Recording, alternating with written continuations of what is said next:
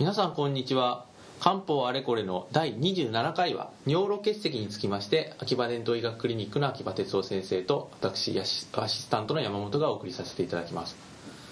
では早速ですが先生、えっと、尿路結石これかなり痛みが強いということで悩んでいる方も多いと思いますが漢方ではどのように治療するんでしょうか？そうですね、えー、それこそ心筋梗塞の痛みそれから胆石の痛み、えー、尿路結石の痛みはともかくひどい痛みだということでよく知られていますよね、はい。まあ、あの尿路結石はまたあの血尿を出すことでもよく知られてますね、はい、慢性の血尿の一因にもなるということで。でこれについてはやはりあの尿路に最も使われて、はい、血尿と関係があるもの。となるとやっぱりチョレートなどが非常によく使われます、はい、はい、であの尿路か尿路に使われるお薬というのは他にも今現在ある医療漢方製剤では例えば五輪酸ですね、はい、それから時には精神連心などもそうですね、はい、精神連心などは特にあの非常にこうそそうこの病気を例えば尿路結石があることを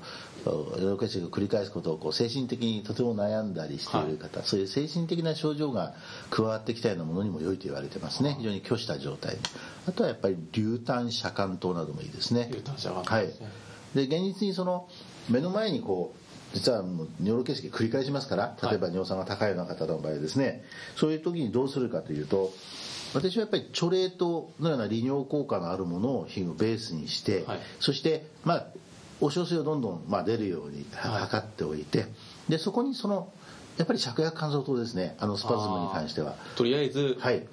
足がつろうがお腹がつろうが、痛い時にまさに平滑筋でも黄門筋でもですね、はい、で実はそれはちょっとあのスタディが確かありまして、あの尿路結石症が分かった方がその後まあ何も漢方薬を飲まない方とチョレー糖と芍薬乾と合わせて飲む方の2群に分けまして、つまりチョレート後芍薬乾とですね。合わせて飲みますとあのチョレート漢方薬を飲んだの方が排斥が早いとい。うような、まあ、データもありますね。それからあの例の ESWL ですか、はい、あれで血石を破砕した後の排斥が、まあ、スムーズにいくというのもどうもそういうデータも出てるようです一部では。はい、はい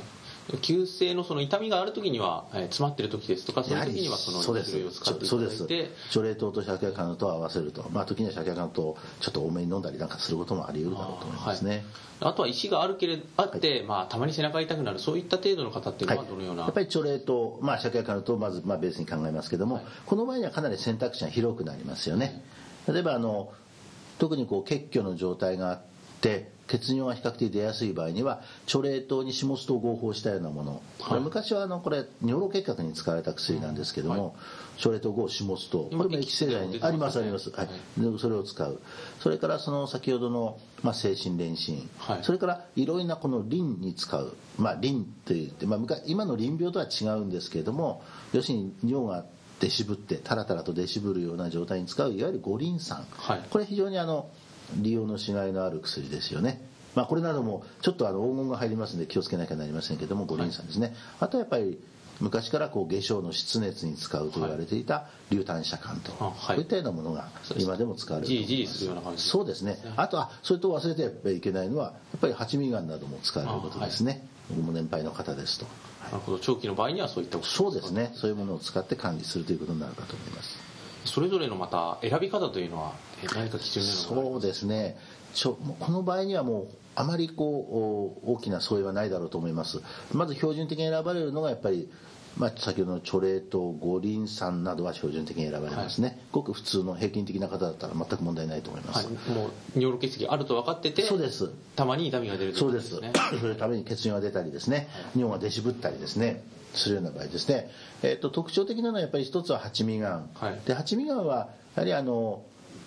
基本的にはいわゆる腎が虚している状態ですから、手足が冷え足の方が特に下症が冷えて、はい、そして、まあ、お小水がまあ近いあるいはまあ遠い、はい、排尿異常があったりする時にはやっぱり選びやすいでしょうね、はい、えー、冷えてですね。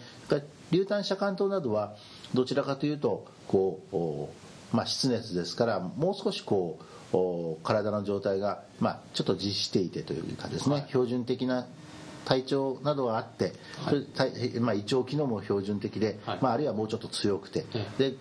お顔の色なども少しこう浅黒いこれは昔からの苦血なんですけども、浅黒い方にまあ竜胆茶碗とを使うと。い。うのこれはあの森道博先生のあるいは、あるいは矢数角先生の苦血でありますね。それそれはあの一つ大事なことかなというふうに思います。わかりました